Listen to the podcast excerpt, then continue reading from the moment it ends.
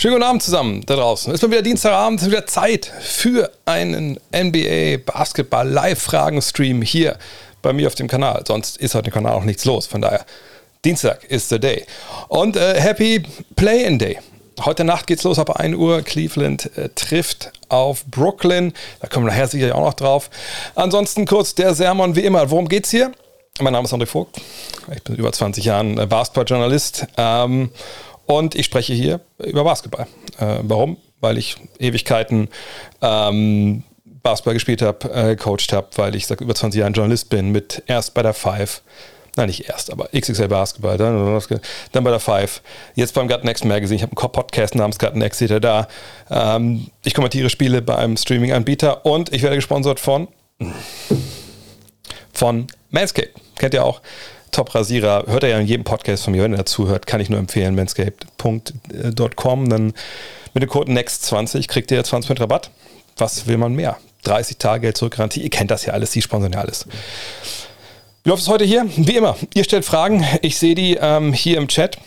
Auch wenn ich die, glaube ich, da nicht richtig gut lesen könnte, aber das, da arbeite ich weiterhin dran an dem, dem Layout. Aber ich habe es hier rechts daneben habe ich die Fragen und da werde ich die alle brutal wegbeantworten. Allerdings heute vielleicht ein bisschen schneller als sonst und ein bisschen weniger lang. Warum? Ich habe den ganzen Tag äh, für die Familie mich geopfert, äh, indem ich halt den ganzen grünen Zeug Müll aus dem, aus dem Garten in die Mülldeponie gefahren habe. Ich habe, glaube ich, acht, nee, zwölf Euro Paletten da alleine reingebuchtet. Alles hier unterhalb von den Schultern tut weh, aber ist nicht so schlimm. Ähm, kriegen wir hin wir verteilen ein bisschen die Zeit hier bis zum Play-in-Tournament. Nicht komplett, wahrscheinlich so bis halb elf, denke ich mal, ist so der Plan heute. Und dann geht's los. Von daher viel zu lange Vorrede schon. Obwohl, ein Hinweis noch. Hier unten seht ihr das Sub-Goal. Ja, 175 sollen es werden äh, in diesem Monat. Wir ein bisschen weit von entfernt, aber vielleicht kommen wir heute ja ein Stückchen näher. Würde mich natürlich freuen, wenn ihr eure Prime-Abos etc. alles hier lasst. Fangen wir an äh, mit der ersten Frage. Hallo, siehst du bei Utah irgendeine Möglichkeit jenseits der zweiten Runde aufgrund ihrer defensiven Limitationen? Vielen Dank. Ähm, da, ich habe noch gar nicht wirklich den Playoff-Baum im Kopf. Von daher gibt mir das vielleicht auch die Chance, direkt mal hier reinzuschauen, ähm, um das mal zu teilen. Äh, was haben wir denn hier? Also, Utah. Ähm, erste Runde klar gegen Dallas. Ähm, wahrscheinlich, denke ich mal, ohne Luka Doncic, aber das werden wir abwarten müssen, aufgrund seiner Wadenverletzung. Und wenn man davon ausgeht, alles läuft halbwegs so, wie es laufen sollte, und sagen wir, sagen wir sie schlagen Dallas, wovon jetzt nicht unbedingt ausgehe, je nachdem, wie Luca ist. Also sagen wir mal, die schaffen das und spielen dann in der zweiten Runde gegen Phoenix. Oh, nee, kann ich mir ehrlich gesagt nicht vorstellen, dass sie Phoenix schlagen. Ähm, denn das, was Phoenix eventuell ein Problem machen könnte, das haben sie nicht. Sie haben nicht diesen äh, überragenden, ähm, wie soll ich das sagen, physisch ähm, überpowernden Scorer den findet man nicht äh, in, ähm, in, in, Utah. Da hast du natürlich Donovan Mitchell, du hast mit, mit Jordan Clarkson jemanden, der den Ball in den Kopf werfen kann, Bogdanovic eventuell, äh, Conley, aber das ist genau die Art Spielertyp, die Phoenix wegverteidigt bekommt. Von daher würde ich da nicht sehen, dass sie so eine Serie gewinnen. Ähm, und das hat noch nicht mal großartig was mit den defensiven Limits zu tun, sondern eher damit, wie sie sich selber offensiv aufstellen, wenn ich ehrlich bin. Der Spieler mit den meisten Punkten plus den meisten Assists in dieser Saison ist nicht einmal im, in der weiteren Kreis der MVP-Diskussion. Gab es das schon einmal? Hm, muss ich überlegen. Ähm, ich weiß nicht, Tiny Archibald, der das letztes Jahr geschafft hat, ähm, war auch nicht in der, in der Konversation. Von daher, ja, wahrscheinlich wird es das schon mal gegeben haben, weil das, das letzte Mal war, glaube ich, wenn ich mich richtig erinnere. Ähm, aber wie gesagt, äh, Punkte und Assists sind nicht die ausschlaggebenden Faktoren, wenn es äh, darum geht, auch wenn man die Liga anführt, nicht. Ähm, das sind äh, Boxscore-Statistiken, die natürlich einen gewissen Wert haben, aber ähm, wir sind weit davon entfernt mittlerweile in unserer Entwicklung als Basketball-Fans oder auch Journalisten äh, nach Counting Stats allein zu gehen. Also da gibt es ja noch ganz andere Geschichten. Und von daher würde ich jetzt nicht denken wollen, dass es hier jetzt ein großartiges Unrecht ist, diesen Spieler who shall not be named. Könnt ihr gerne im Chat euch, euch raten, wer das ist, ähm, dass wir den jetzt hier mit aufnehmen. Ich habe im Mac gelesen, dass sich Gary Payton weigerte, sein Trikot von den Thunder retiren zu lassen. Kannst du erklären, was genau damals mit diesem Startwechsel vorgefallen ist? Ist eine ewig lange Story. Äh, einfach mal gucken. Bei YouTube gibt es eine schöne Doku. Ähm, say, heißt das sogar Save Our Sonics? Ich weiß gar nicht. Ich verwechsel es jetzt mit einer, mit einer Initiative. Long story short, ähm, es ging ums Geld. Ähm, eine neue Halle sollte in Seattle gebaut werden. Ähm, man wollte da raus. Dann gab es mit Clay Bennett jemanden, der gesagt hat, ja, ich kaufe das Ganze. Und ist dann mit Oklahoma City. Und das lief nicht gerade koscher ab. Aber wie gesagt, das ist jetzt alles im Detail auszupacken. Hier einfach diese, diese Doku mal angucken, dann kriegt ihr das schön, schön äh, hingelegt. Für jede Lakers-Frage trinke ich heute einen kurzen. Ich dachte, du wolltest noch das Play-In-Terminal gucken. ähm, wer ist für dich der MVP heuer und warum? Für mich persönlich Embiid. Ich habe es leider heute nicht geschafft. Äh, ich habe zwar meinen mein, äh, mein Plan gemacht für, den, für die Rapid Reaction heute schon.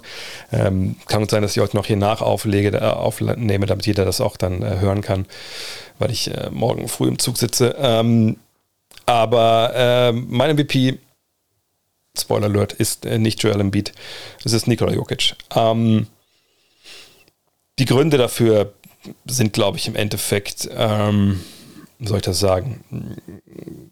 Glaube ich, ich glaube, die Gründe, die ich habe dafür, ihn zu wählen, sind wahrscheinlich nicht die Gründe, die andere haben, wenn sie Jokic wählen.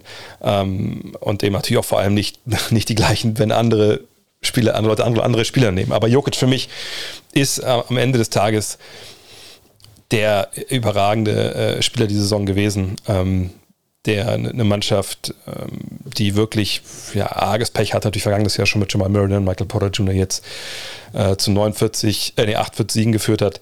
Ähm, Im Endeffekt ist man Sechster geworden. Das wäre für mich in normalen Jahren ein Ausschlusskriterium. Allerdings ne, in Jahren, wo es so eng beisammen ist, wenn sie einen Sieg mehr hätten, dann wären sie auf Platz 5 gewesen.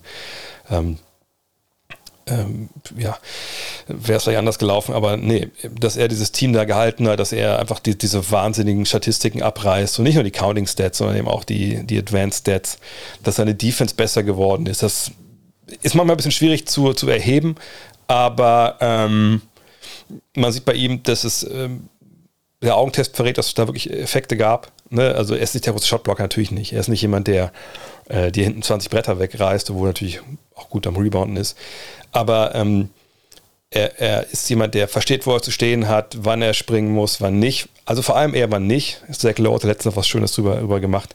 Ähm, hat ein viel besseres Gefühl dafür, wo er zu stehen hat und wann.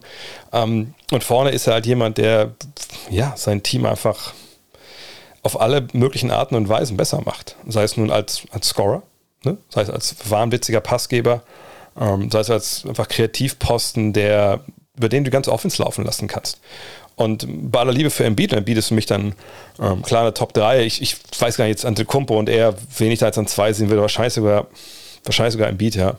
Ähm, ähm, Embiid ist, ist eine Macht, ist eine absolute Wucht, ist ein super enges Rennen zwischen den dreien. Aber ähm, am Ende des Tages finde ich bei Embiid, er ist halt nicht so variabel. Ähm, sicherlich ist er der bessere Verteidiger individuell, also vielleicht der bessere Low-Post-Scorer irgendwo, also im Sinne von, der ist einfach so dominant, da kannst du wenig, wenig gegen machen. Aber ich finde, er ist nicht ganz so variabel wie Jokic. Ähm, aber es ist ein verdammt enges Rennen. Ich kann das hier jetzt in fünf, sieben, acht, neun verschiedene Arten äh, diskutieren und die könnte mir vielleicht eure Stats bringen und dann können müsste ich auch sagen, ja gut, ist auch, hört sich auch gut an. Von daher, für mich ist Jokic dieses Jahr, aber es ist ein verdammt enges Rennen. Was sagst du zu den heutigen Play-In-Spielen? Ähm, kannst du einmal eine, eine, Prognose abgeben? Haben die Cavs eine Chance ohne den defensiven Anker Jared Allen? Und wie schätzt du das kaum eingespielte Team der Clippers ein? Du bist eine Maschine, mal weiter so. Na, ich bin doch keine Maschine. Ähm, ja, also es ist heute mh, hm, ist ein bisschen schwierig mit Brooklyn. Wenn ihr guckt, was davor, was war es jetzt mittlerweile, was 48, nee, 70, 72 Stunden war irgendwie ähm, ne, bei dem Spiel von Brooklyn gegen Cleveland, da hat man sich schon relativ schwer getan, auch wenn man gewonnen hat. Äh, wenn man das letzte Spiel der Saison sieht gegen Indiana, wir hatten das ja in der Konferenz, da muss man auch sagen, ja, hm, gerade zweite Halbzeit hat sich der Brooklyn nicht mit äh, Ruhm bekleckert.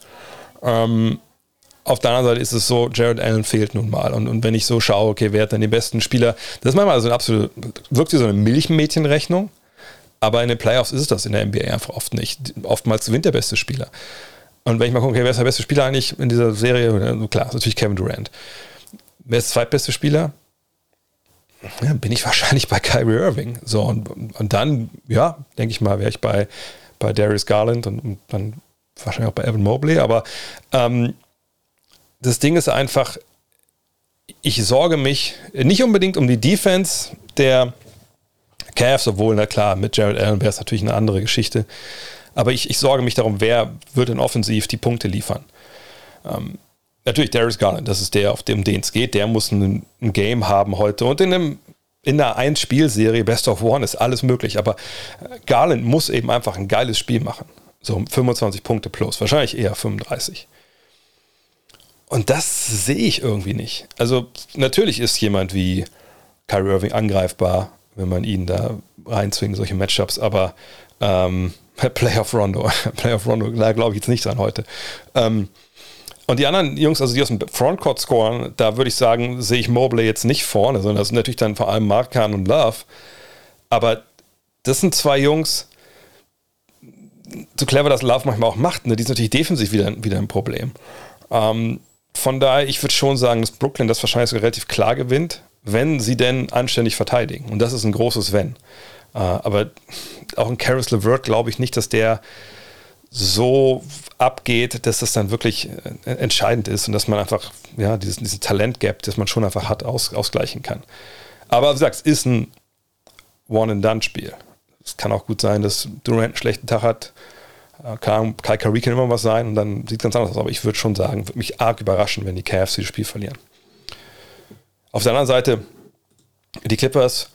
Ähm, Minnesota hat haben die den besten Spieler mit Carl Anthony Towns? Äh, ich würde fast sagen, ja. Ähm, ist er besser als Paul George? Bisschen schwierig, aber würde ich schon sagen, momentan. Ähm, auf der anderen Seite haben sie natürlich mit George ähm, ihren Superstar oder einen ihrer beiden Superstars jetzt zurückbekommen vor diesem Play-In. Sie haben den Coach, der mehr Erfahrung hat in den Playoffs, natürlich mit Tyron Lue, wo Chris Finch ja auch gerade verlängert hat, von daher ist es ja auch ein sehr guter Mann. Ähm, Patrick Beverly wird sicherlich jemand sein, der da äh, Einfluss nimmt. Für ihn ist das ja wahrscheinlich sein persönlicher Super Bowl. Ähm, aber ich glaube, hm, ich glaube, die Clippers machen das. Ich glaube, sie sind einfach, äh, sie sind so ein, die Amerikaner sagen, die haben halt die Dogs, ne? die haben die, die Jungs, die, die ein bisschen rougher sind, ne? die, die Bock haben, die wahrscheinlich die ganze Saison ein bisschen so, ach, scheiße, noch ein reguläres Saisonspiel. Und die Timberwolves sind jetzt dabei und finde es natürlich auch geil. Aber ich, irgendwas sagt mir, dass die Clippers einfach da abgeklärter sind und, und, und das dann auch machen. Ähm, aber das finde ich viel enger das Spiel als das andere in der Eastern Conference. Mhm. Angenommen, Saisonplan für die Playoffs eine Show mit einem Moderator und drei Experten, ähnlich wie bei TNT. Also sowas, ja, okay, verstehe. Du bist einer der Experten und sollst die anderen beiden bestimmen. Wen wählst du ins Team aus dem deutschen Basketballkosmos? Ähm, also schwierig, meine Leute müssen ja auch Ahnung von der, von der NBA haben. Ähm, gleichzeitig lebt natürlich das Format bei TNT davon, dass da Leute dabei sind, die auch gerne mal einen raushauen, ein bisschen witzig sind. Ähm, muss man ehrlich sagen, von der NBA wirklich ähm, beides Vereinen tun natürlich wenige. Ähm, ich würde einfach sagen, ähm, wahrscheinlich würde ich mich Alex Vogel natürlich dazu nehmen und dann, ja, dann schon Jan Jagler.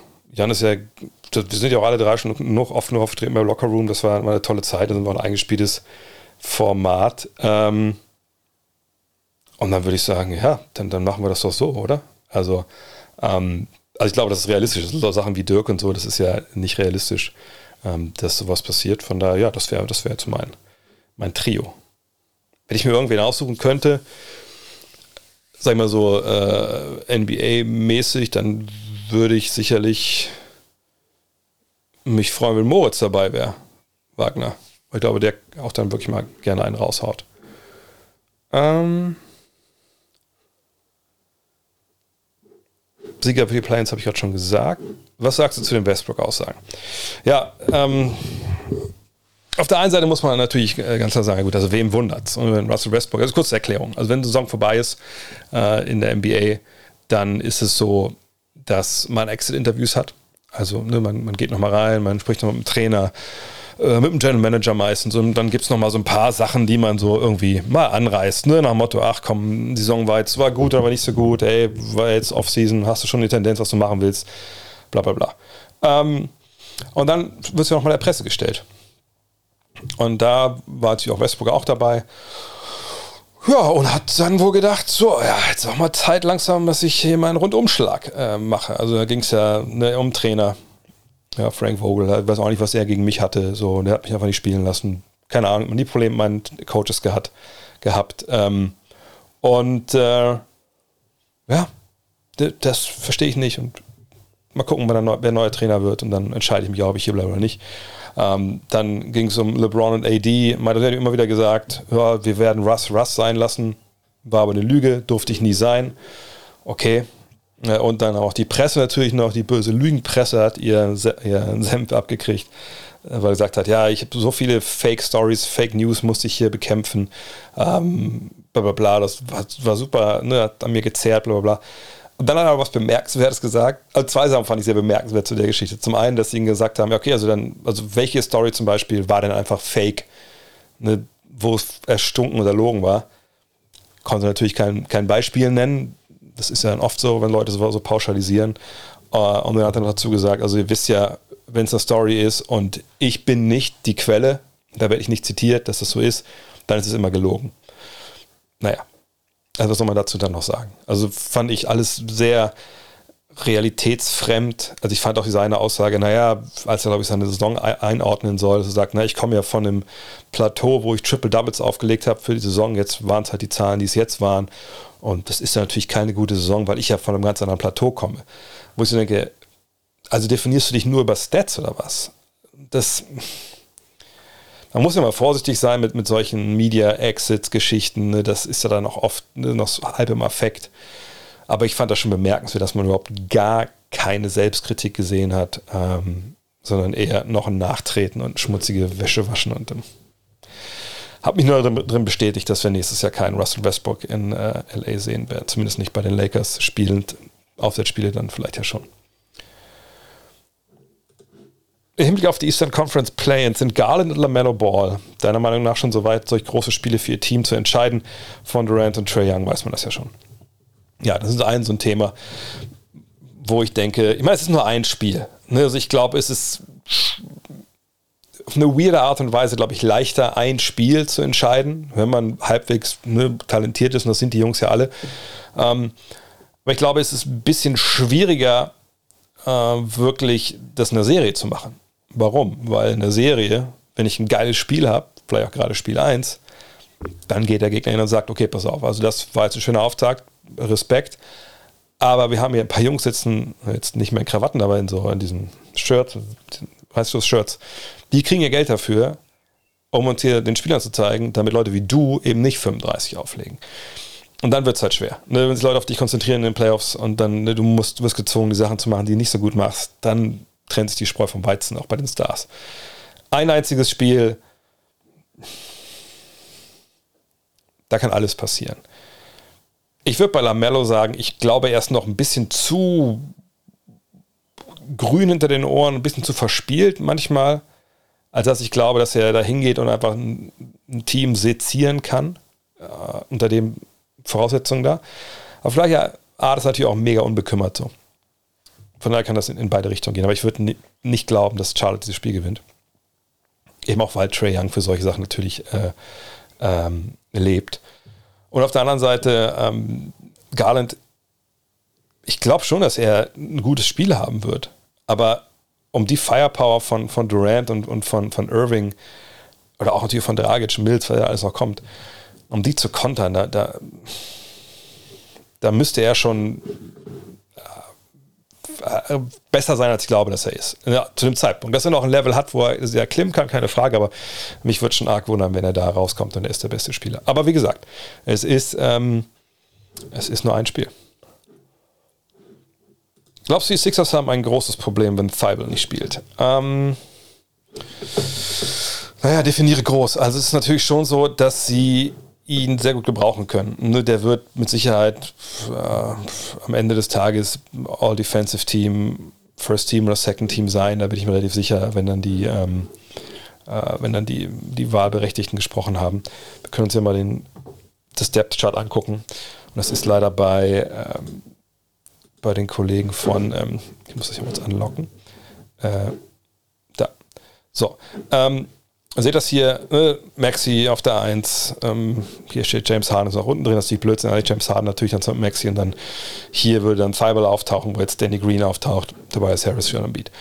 Ähm, ich glaube, ich gehe mal, warte mal, ich gehe mal zurück zu ESPN, da ist das Depth Chart auf jeden Fall besser. Ähm, jedenfalls, ähm, das Problem ist einfach, dass die Tiefe bei Philly äh, ist nicht die tiefste Tiefe. Sagen wir es mal so. so das, das ist doch ein schöneres Depth Chart.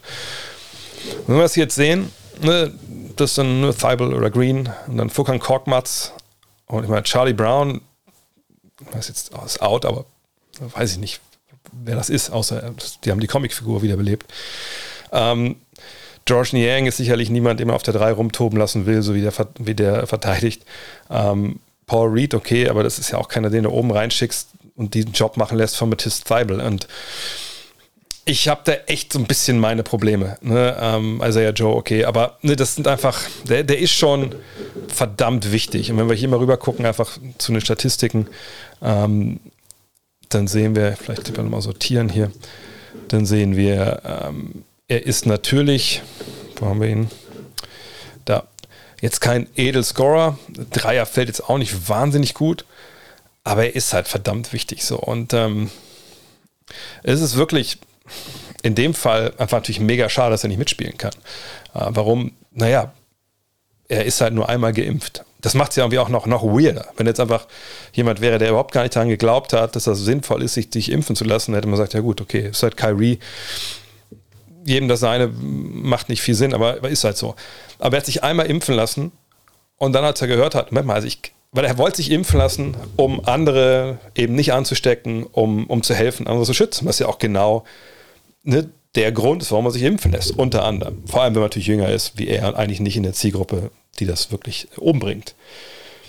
Hat dann aber gesagt, aber gut, Moment mal, halt, also ich kann doch Leute anstecken, also macht es ja gar keinen Sinn, mich jetzt impfen zu lassen, weil das kann ich ja nicht und ich selber ähm, werde das äh, ja schon irgendwie hinbekommen, dass ich ähm, dass ich am Ende des Tages daran ähm, ja, nicht verrecke. Ähm, und das ist natürlich, ja, man kann das nachvollziehen, was er da schreibt. Auf der anderen Seite ist es ja so,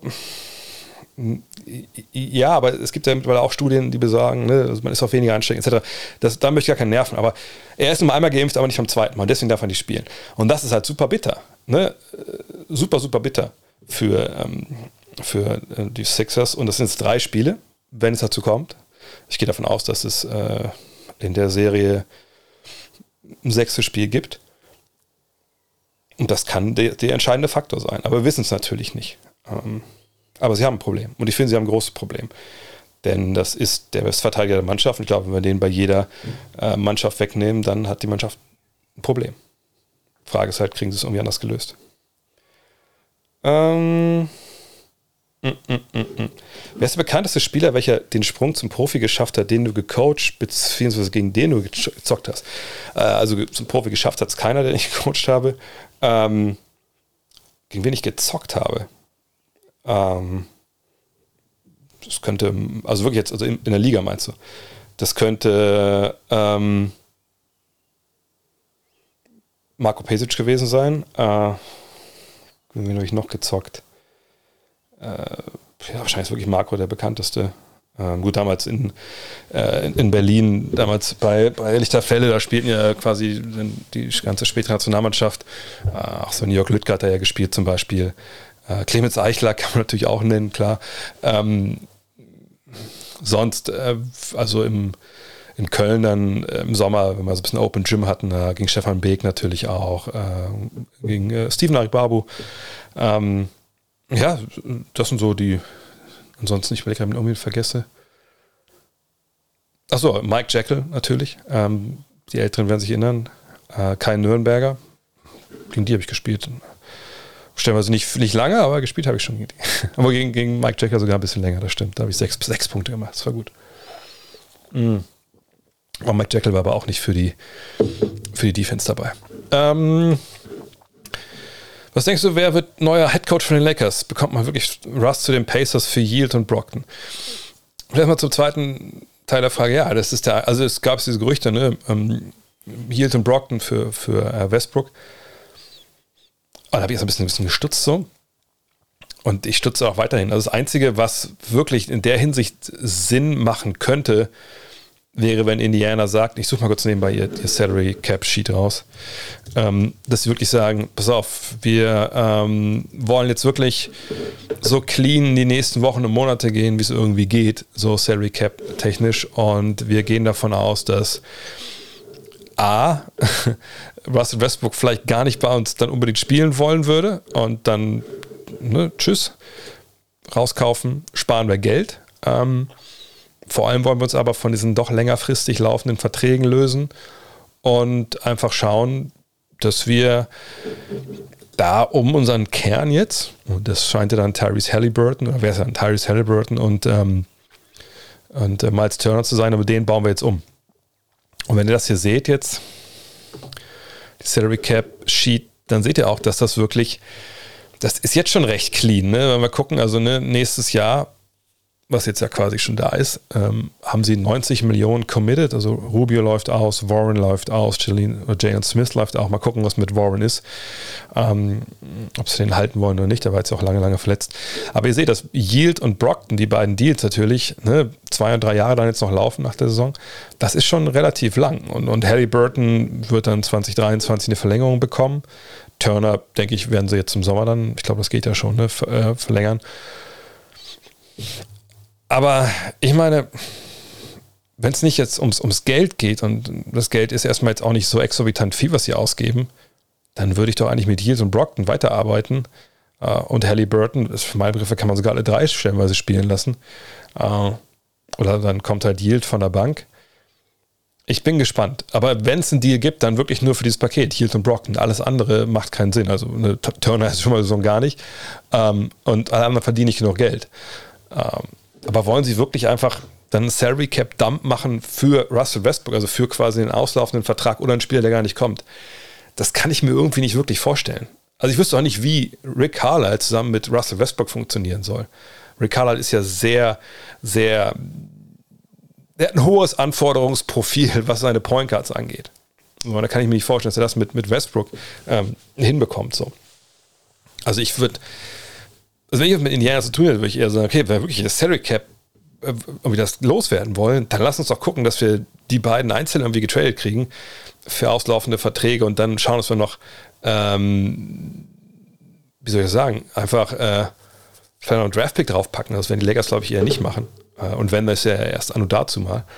Ähm, ja, Headcoach von den Lakers, ich weiß es ehrlich gesagt nicht. Ähm, die werden natürlich eine große Lösung favorisieren. Die werden jetzt nicht irgendeinen Assistant irgendwo herholen. Ähm, Chris Fleming werden die sicherlich nicht verpflichten. So, dann gibt es Namen wie Quinn Snyder, wie Nick Nurse, die jetzt gehandelt werden. Aber jetzt mal ganz ehrlich, also warum sollten die da hingehen? Ne? Das ist eine Mannschaft, die Salary Cap technisch einfach jetzt. Kann man das noch mal zeigen? Selbst wenn Westbrook gegangen wird ne, und man hat irgendwie jetzt ähm, nichts, was zurückkommt.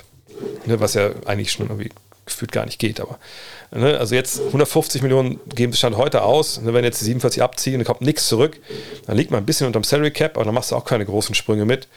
Und du hast wirklich nur diese Spieler jetzt gerade. Du hast James, du hast Davis, du hast Taylor Horton Tucker. Kendrick Nunn hat gesagt, er bleibt dabei für die 5,3 Millionen. Der ist dabei.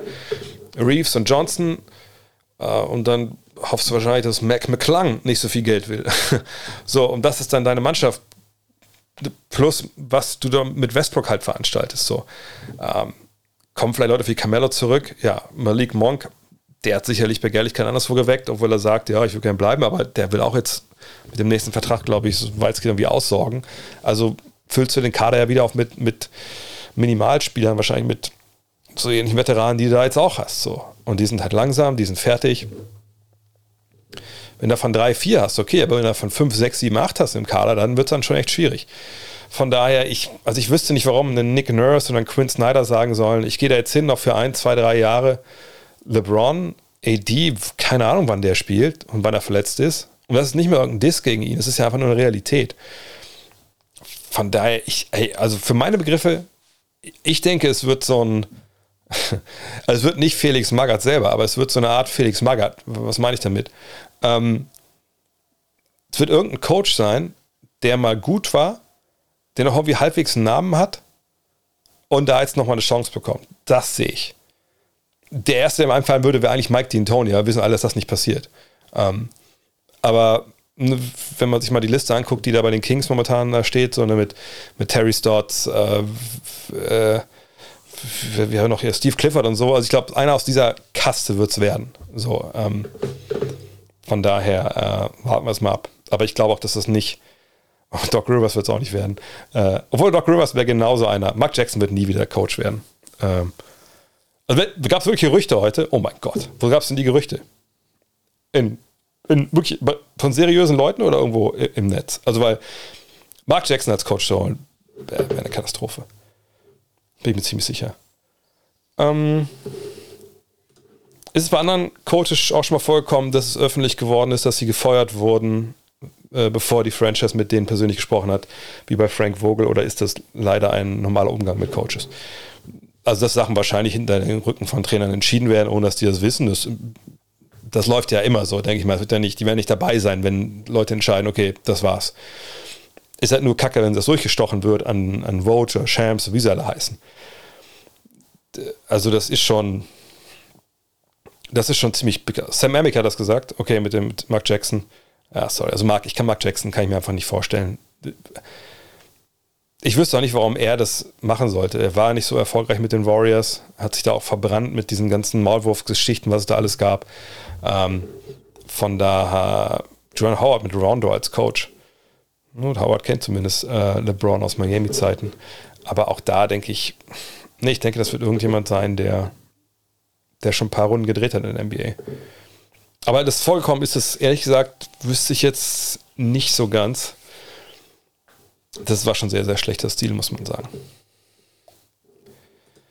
Was ist der Sinn der Stapien Rule? Warum können sich Teams nicht mit ihren Picks machen und nicht Packs machen, was sie wollen? Wenn das Team dadurch auf lange Sicht schlecht wird, ist das doch ihr Problem. Ja, Stapien Rule ist ja diese Regel, dass man nicht in aufeinanderfolgenden Jahren seine Erstrunden-Picks einfach wegtraden darf. Pick-Swaps und sowas geht ja, aber man darf es nicht Du darfst jetzt nicht sagen, komm, ich hole den Spieler und kriegt vier Draft-Picks in den nächsten vier Jahren, unsere Erstrunden-Picks. Ted Stepien war der Besitzer, der äh, Präsident der ähm, Cavs damals. Ziemlicher Loser, was das angeht. Und als der dann durchgedreht ist und einfach die Zukunft seiner Franchise verkauft hat, ja, für mittelmäßige Spieler, da hat man gesagt, nee, das läuft nicht mehr. Und das ist ein weiterer Auswuchs dieses NBA-Milliardärskommunismus. Ne? Ähm, die Besitzer schützen sich, schützen ihr Business. Es ist halt schlecht fürs Business, wenn Franchises einfach ähm, ihren Wert verlieren zum Beispiel. Oder ne, wenn Franchises aber auch für zu schlechte Ergebnisse und Stimmung etc. sorgen. So, Stichwort ähm, The Process, ne, dass da ähm, den guten Sam Hinkie da äh, Bewacher an die Seite gestellt worden, hat ja auch viel damit zu tun, dass ähm, ja, ne, die NBA gesagt hat, ey, es geht nicht mehr so, was sie da macht. Dieses Verlieren absichtlich, ja, das ist der Weg zu Draftpicks, der beste Weg zu Stars. Aber das wollen wir nicht. Das macht die Liga, das macht unser Ansehen kaputt. Und bei Stäbchen hat man dann gesagt, nee, pass auf, wir, wir müssen dem Riegel vorschieben, ähm, müssen auch die, das Business beschützen. Im Endeffekt ist ja auch ein Salary Cap nichts anderes. Salary Cap schützt ja die Besitzer vor sich selbst. Man könnte ja auch da sagen, macht doch, was ihr wollt mit der Kohle. Und wenn dann halt einer sagt, ich will 300 Millionen für die Mannschaft ausgeben, dann ist es ja okay. Aber nein, man, man schützt da halt auch. Man schützt auch seinen eigenen Markt natürlich irgendwie, aber so viel Kohle wie die haben, könnte ja auch jeder von den 300 äh, Millionen ähm, ausgeben. Ähm, Cavs Playen habe ich schon gesprochen. Äh, äh, äh, äh, mein Sohn ist drei Jahre so groß wie ein Vierjähriger. Okay. Auf welchem Alter macht es aus deiner Sicht Sinn? Hm mit Basketball im Verein anzufangen. Lieber erst mit einem Sport anfangen, der technisch nicht so anspruchsvoll ist. Ich denke, es macht keinen Sinn, ähm, so junge Kinder ähm, zum Basketball zu schicken. Zum Sport denke ich schon, ähm, aber nicht zum Basketball. Ich glaube, was in dem Alter extrem wichtig ist, und das zieht sich dann durch so bis über diese motorisch wichtigen Phasen, ne, wo man einfach auch, wo auch die Sachen leichter fallen. Es ist halt enorm wichtig, dass die Kinder eine gute athletische Grundausbildung bekommen. Also ich sage mal so ein Leichtathletik, Turnen, äh, das sind so, ne, das sind wichtige Sachen. Ähm, in dem Alter gibt es natürlich auch noch nicht wirklich, aber allein so Kinderton, äh, nicht Kinder, doch ja, also Kinderton, Kindertoben-Geschichten, ne, wo man, wo dann Leute irgendwie in äh, Hallen was aufbauen, wie Parcours äh, und die Kinder laufen da durch und lernen so ein bisschen spielerisch was. Das finde ich, find ich sehr, sehr wichtig. Ähm, aber so eine Spezialisierung auf Basketball finde ich viel zu früh. Ich weiß, dass ich damals in der Grundschule in, in, in der Kölner Südstadt, ähm, da am Trude Herr Park äh, in der alten Halle, habe ich damals auch eine Grundschule AG geleitet. Ist schon Ewigkeiten her. Ähm, und da habe ich auch relativ schnell gemerkt, okay, mit den Kids, und die waren ja schon so ein bisschen, natürlich schon älter, aber es macht dann relativ wenig Sinn, die auf die großen Körbe werfen zu lassen, weil das, da haben die ja nichts von, da kommen die eh nicht hin. Also macht man eine spielerische Form und so. Und da gibt es ja auch vom DBB, glaube ich, immer noch äh, schöne ähm, so Ideen, was man machen kann. Heutzutage kann man sich jeder aus dem Netz runterladen, aber so früh würde ich die, die Kinder nicht im Basketball. Aber kann ich schon mit dem Ball irgendwie was spielen, ne? Das mal hin und her rollen, solche Geschichten, mal einen kleinen Korb vielleicht. Das ist auf jeden Fall nichts, was, ähm, was irgendwie schadet. Äh, äh, sagt viele Fragen, die jetzt zum Play-In-Tournament kommen, die habe ich schon beantwortet. Shams sagte Finn, dass Ben Simmons in einem potenziellen Matchup mit Boston in Spiel 3 zurückkommen könnte, sogar 10 bis 15 Minuten seien ein Game Changer. Ist doch ein bisschen übertrieben. Naja, Shams, glaube ich, sagt genau das, was ihm seine Agentur, die auch die Agentur von Ben Simmons ist, dann aufträgt, dann mal weiter zu stecken wie gesagt, Shams, ich, ich feiere natürlich die Arbeit von dem, wie, wie, wie jeder andere auch, aber immer wenn es um Ben Simmons geht, bin ich da wirklich eher defensiv, wenn er da Sachen raushaut. Ähm, natürlich, wenn Ben Simmons bei 100% 10 bis 15 Minuten geben kann, ist er natürlich ein Game Changer. Gerade defensiv, ne, ähm, großer Ballhändler. Aber Ben Simmons ist natürlich, auf der einen Seite ist Ben Simmons ein Spieler, den kannst du schneller einbauen. Ne? Der kriegt da den Ball in die Hand, sagt mal, lauf mal hier, find die Schützen, alles gut. Auf der anderen Seite ist Ben Simmons ein Spieler, den du super schwer einbauen kannst, einfach mal so nebenbei, weil er eben sich weigert, Würfe zu nehmen. Wir reden ja nicht nur von Dreiern, sondern auch von, von Zweiern eigentlich. Ähm, du brauchst eigentlich, muss er an und in Bewegung sein. Ich denke, so die Rolle von Bruce Brown, ne, die kann man ihm dann auch zuweisen, so im Sinne von, hey, mach doch Short Rolls, bei der Playmaker geht zum Korb. Ähm, aber er kommt ja jetzt nicht von irgendwie, kam einem gebrochenen Finger oder so, er kommt halt von einer Rückengeschichte, wo er jetzt, ich glaube, Steven hat gestern gesagt, naja, er bewegt sich jetzt zum ersten Mal so ein bisschen, das ist ja schon mal ganz gut. Und sicherlich, die Playoffs sind gerade in der ersten Runde ziemlich auseinandergezogen, das dauert alles und er hat dann Zeit. Aber ähm, am Ende des Tages würde ich kein Geld darauf setzen, dass Ben Simmons zum Game Changer für die Brooklyn Nets wird. Ähm, aber gegen Boston wäre er, wenn er 10, 15 über, 15 über 100% spielen kann, natürlich gegen Jason Tatum und gegen, gegen äh, vor allem gegen Tatum, auch gegen Brown, natürlich eine willkommene Hilfe. Aber wie gesagt, ich kann mir nicht vorstellen, dass er nach der, und ich meine, es ist ja nicht mehr, dass er wie sechs Wochen raus ist. Er hat das ganze fucking Jahr nicht gespielt. Und jetzt geht's wieder. Aber ich kann mir nicht vorstellen, dass er irgendeinen Einfluss nimmt. Also in der Realität. Wenn ich sage 100% dann natürlich ja. Ähm, hätte Boston im letzten Spiel absichtlich verlieren sollen, um nicht gegen die Nets zu spielen, voraussichtlich. Chicago wäre wohl nicht so unangenehm gewesen. Ja, aber das ist, finde ich, so eine virtuelle ähm, Diskussion. Ich verstehe das auch. Wenn du mir jetzt sagst, hey, wer willst lieber in der ersten Runde spielen? Ähm, eventuell Cleveland oder jemand anders. Äh, sorry, Brooklyn, jemand anders. Ja, jemand anders. Ziemlich egal, wer, wer anders ist, aber jemand anders. Nur, also A, wusste man ja gar nicht, gewinnen die überhaupt gegen Indiana? Was wäre, wenn die verloren hätten? Das war nicht so weit weg davon. Und dann sind die auf einmal nicht Siebter, sondern, sondern äh, Achter. Was auch jetzt nicht so viel gemacht hat, aber dann spielen sie auswärts. Und vielleicht spielst du auswärts in Cleveland und dann ist es mal Hexenkessel. Und du wirst gar nicht äh, Siebter, du wirst Achter auf einmal. So. Ne, dann, dann hast du so oder so was verpasst. Ähm, generell, wenn die gut sind, so gut wie alle denken, dann werden die mit Sicherheit auch in die zweite Runde kommen, ne, wenn die so geil sind. ich bin Fan davon zu sagen, hey, wir spielen gegen die, weil wir gegen die spielen und dann so gut ist es halt. Frage ist auch, ne, spielst du später gegen die, sind die vielleicht eingespielt, ne, sind vielleicht so früh jetzt ähm, dann doch noch nicht bei 100 Prozent. Würde ich auch nicht sagen, dass sie das sind momentan. Es, man kann es so oder so wenn Mir wäre es eigentlich ehrlich gesagt total egal. Und ich glaube, auch Boston ist es im Endeffekt egal. Und das ist vielleicht auch die richtige Einstellung. Ähm, könntest du bitte True, das True Shooting erklären, äh, jenseits von zwei und drei Punkte?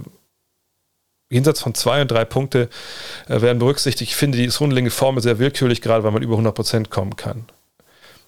Na, im Endeffekt ist es halt so, haben wir glaube ich auch hier schon mal gezeigt, ich kann es gerne nochmal hier nebenbei aufrufen, ähm, dass äh, diese Formel äh, halt nicht nur Zweier und Dreier, sondern eben auch ähm, die Freiwürfe mit, mit einbezieht.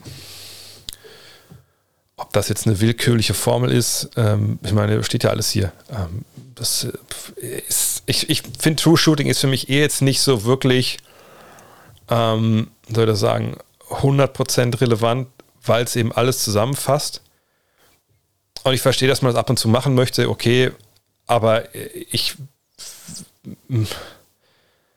ich, möchte es eigentlich nicht. Also ich, ich, ich möchte eigentlich, ähm, äh, was soll ich das sagen? Ich, ich, ich würde gerne, ich will äh, Zweier und Dreier und Freiwürfe getrennt haben und am liebsten sogar noch nach bestimmten ähm, Spots oder so oder Wurfarten, ne, ob es jetzt äh, aus dem Dribbling ist oder aus dem Stand, äh, geteilt haben. Und True Shooting ist für mich da was, was ich eigentlich eher vernachlässige, wenn ich ehrlich bin. Aber es gibt eine Menge Stats, die, die in der Kritik stehen. Ähm ja, und natürlich zeigt True Shooting eine, eine, andere Effizienz. Nur, wie gesagt, für mich, ich finde ich in meiner täglichen Arbeit, ich, ich brauche das nicht. Also, ne, wenn ich zum Beispiel mir jetzt angeguckt habe, ähm, heute vor, vor Brooklyn gegen, gegen Cleveland, hm, die Teams, die Spieler nochmal noch ein paar Sachen vergegenwärtigen, die man vielleicht auch während der Saison so ein bisschen äh, falsch äh, dann im, im, auf dem Schirm hat. Da gucke ich nicht aufs True Shooting, ehrlich gesagt. Sondern ich, ich nehme lieber die einzelnen Dinge raus und, und gucke dann, vielleicht auch gerade aus dem Zweierbereich, wo treffen die eigentlich? Und, und sind, sind das dann sind das äh, ne, auf, äh, auf the Dribble oder sind das in das, in das Catch-and-Shoot-Geschichten, gerade auch dann an der Dreierlinie. Ähm, ich ich gucke mir natürlich dann auch über Instat-Sachen an, all diese Sachen. So, und, und dann ist True-Shooting für mich da einfach komplett zu, zu vernachlässigen. Es kann sein, dass andere das anders machen, aber bei mir ist es wirklich so.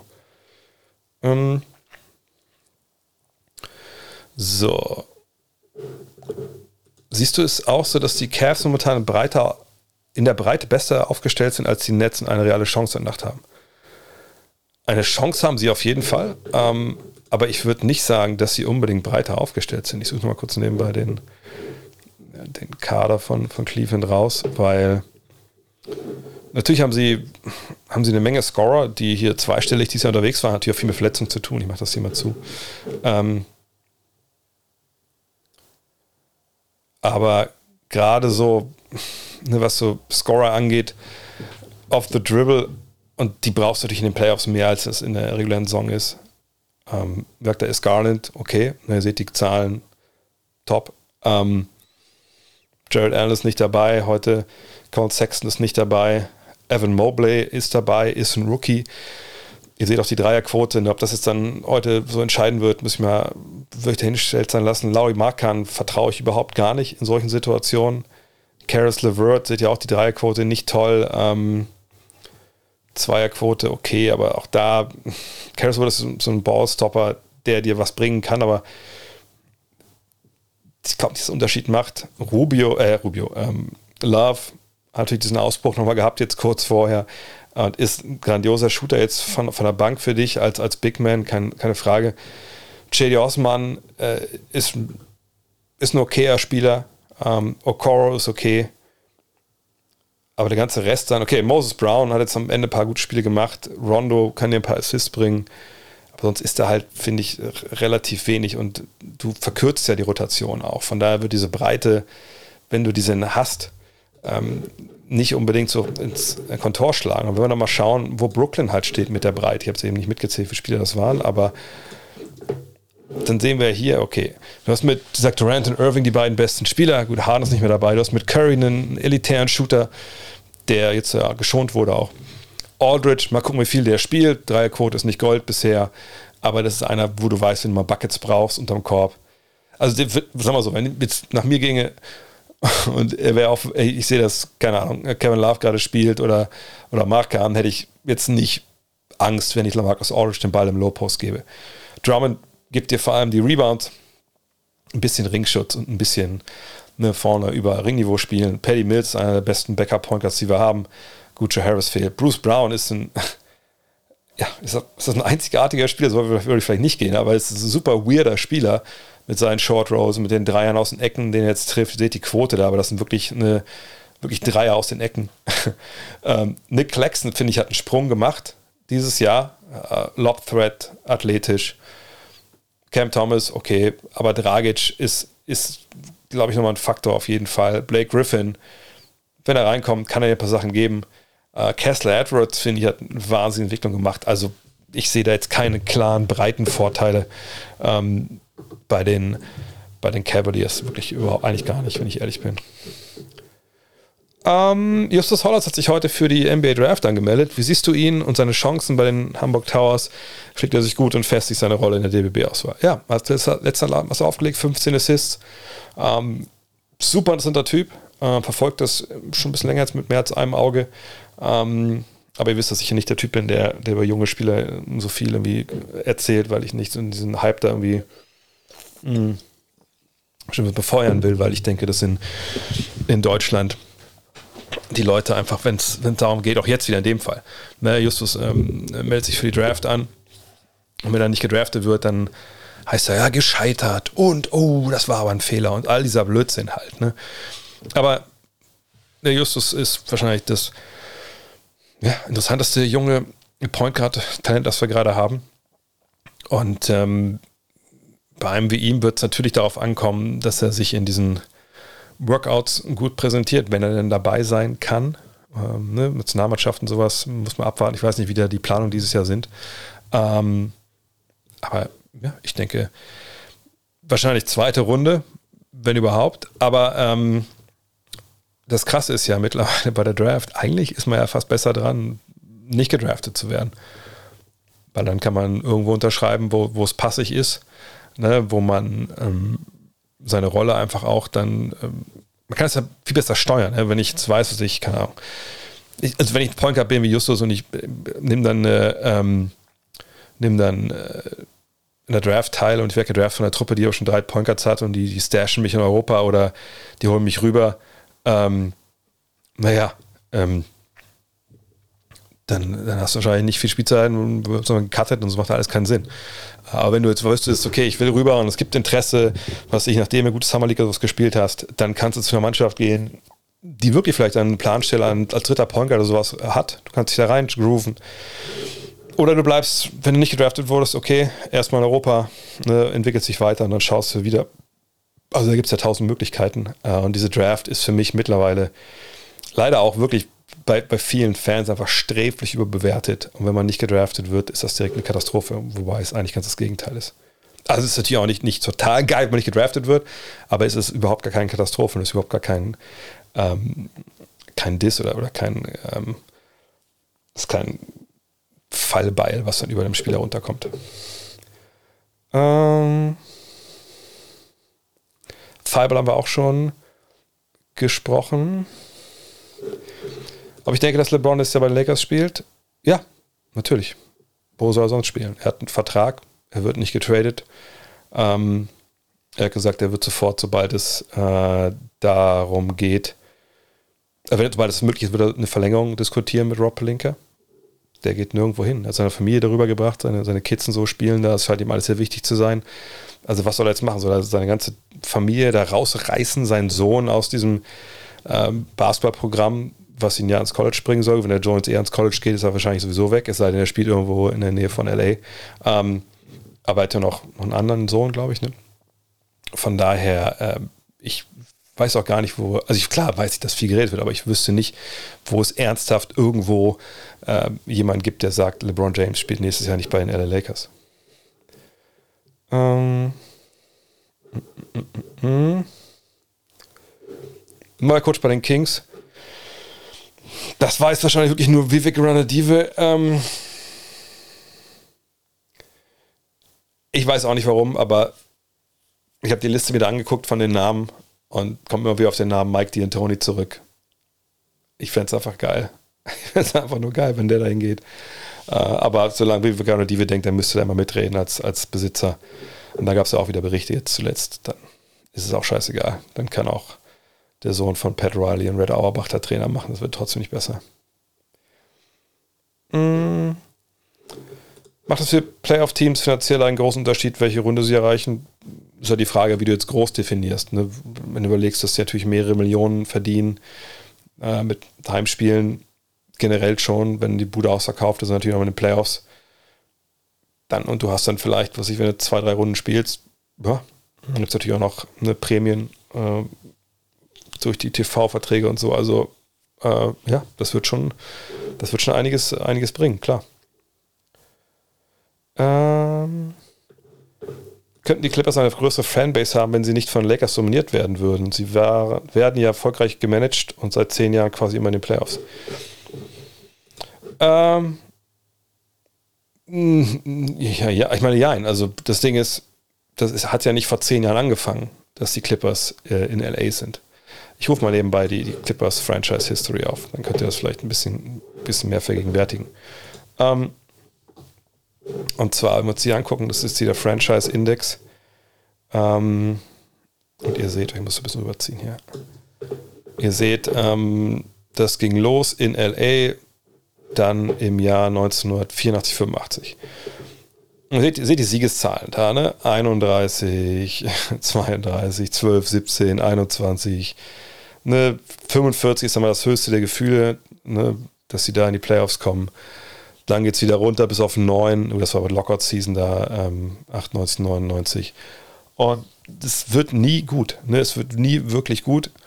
Bis dann, ne, jetzt hier in, in 2010 dann auf einmal, ne, da kommt dann Lob City zustande, etc. Aber diese ganzen Jahre vorher, also immer die 30 Jahre davor, gab es im Endeffekt, es gab eigentlich, vergesse ich jetzt irgendwen? Nee, es gab drei Lachnummern in der Liga. Es waren die Clippers, das waren die Kings und das waren die Nets. Das waren die drei, wirklich, die andauernd scheiße waren. So, ne? Und nie wirklich gut und auch scheiß gedraftet haben. Und Clippers, wenn du da gedraftet wirst, war ja klar, deine Karriere ist kaputt. So. Dann gab es Anfang der 2000er ne, diesen, diesen, kleinen, äh, diesen kleinen Lauf hier mit, mit Corey McGaddy, mit, ähm, mit Darius Miles, äh, Lamar Odom und so. Aber über 30 Jahre war das halt einfach eine Franchise. Wenn du da hingegangen bist, dann hast du dir, ne, über den Fan hast du dir eine, eine Papiertüte über den Kopf gezogen, hast zwei Augen reingeschnitten, dass du das Spiel sehen konntest, aber Hauptsache es erkennt dich keiner, dass du da reingegangen bist. So. Und sowas lässt sich eben nicht locker mal mit zehn Jahren irgendwie halbwegs Erfolg. Und wirklich Erfolg haben sie auch nicht gehabt. Ne? Die haben keine NBA Finals gespielt. Ähm, lässt sich nicht äh, wieder regeln. Wenn sie jetzt ganz allein in ihrer Stadt wären, als Basketballteam, sagen wir, keine sie wären die San Diego Clippers geblieben, hätten sicherlich mehr Fans, so ist es nicht. Aber man muss auch ganz klar sagen, hätten die da unten so den Laden abgestunken, dann wäre das auch nicht geil geworden. So. Von daher, ähm, nee, das hängt nicht nur mit den Lakers zusammen. Bestehen die Chancen, dass die Miami den Titel holen? Ähm, sind das beste Teams. Ähm, die Clippers wurden aber nicht um die Finals betrogen wie die Kings. Ja, die Kings, aber die Kings, das war ja auch früher, das war ja nicht jetzt, dass die scheiße waren. Jetzt sind sie wieder scheiße, aber ne, die, die Kings waren davor, bevor Chris Webber da hinkommt oder ne, auch den Laden zusammenhält. Das war dieses Welcome to Hell-Ding. Ne? Also wenn Spieler hingetradet wurden, oder damals halt, äh, mit Richmond war das ja, glaube ich, äh, wird hingetradet und äh, Spot Web begrüßt ihn mit den Worten ne, Welcome to Hell. So, das so scheiße war das damals da. Und dann hatten sie diese Hochphase mit Ne, mit Divac, mit, mit, mit Weber, mit, mit Williams oder auch mit äh, Stojakovic natürlich, Türkolu, äh, Baby. Aber ähm, das war ein kurzes Hoch, ehrliches. Also ich, Heat und Meister schon nicht schlecht. Immer das beste Team im, im Osten gewesen. Ähm, allerdings im Osten hat man natürlich auch viele Verletzungen und Unruhe drin, etc. Ähm, ganz ehrlich, ich äh, habe da nicht so die, die ganz große Hoffnung auf der einen Seite denke ich, das ist schon eine Mannschaft, die, die super viele Leute hat, die wissen, wie der Hase läuft in den Playoffs. Noch mit Lowry kam ja jemand dazu, der einfach Plan hat und, und der, der auch versteht, was er machen muss. So, gleichzeitig ähm, wer ist denn da jetzt so dieses absolute Alpha-Tier, von dem alle anderen Angst haben? Äh, ist es Jimmy Butler? Okay, aber ist Jimmy Butler der Typ noch, der dich wirklich durch die Playoffs tragen kann? Muss er das vielleicht auch gar nicht, weil du ja jemanden wie Tyler Hero hast äh, und Bama Adebayo etc. Das ist echt ziemlich faszinierendes Team, was das so angeht. Tief, geil gecoacht, äh, tolle Kultur, Star, der vorne weggeht. Denen ist es nicht scheißegal, was passiert. Und trotzdem denke ich, wenn es dann in den Playoffs gegen, gegen Milwaukee oder so geht, dass dann einfach Schluss ist. Aber vielleicht spielen sie auch gar nicht gegen Milwaukee. Vielleicht sehen wir den Finals äh, Heat gegen Suns und dann ist, ist, da vieles offen. Es ist wirklich dieses Jahr mehr als in anderen Jahren, hängt wirklich von den Matchups ab, die du triffst. Hm.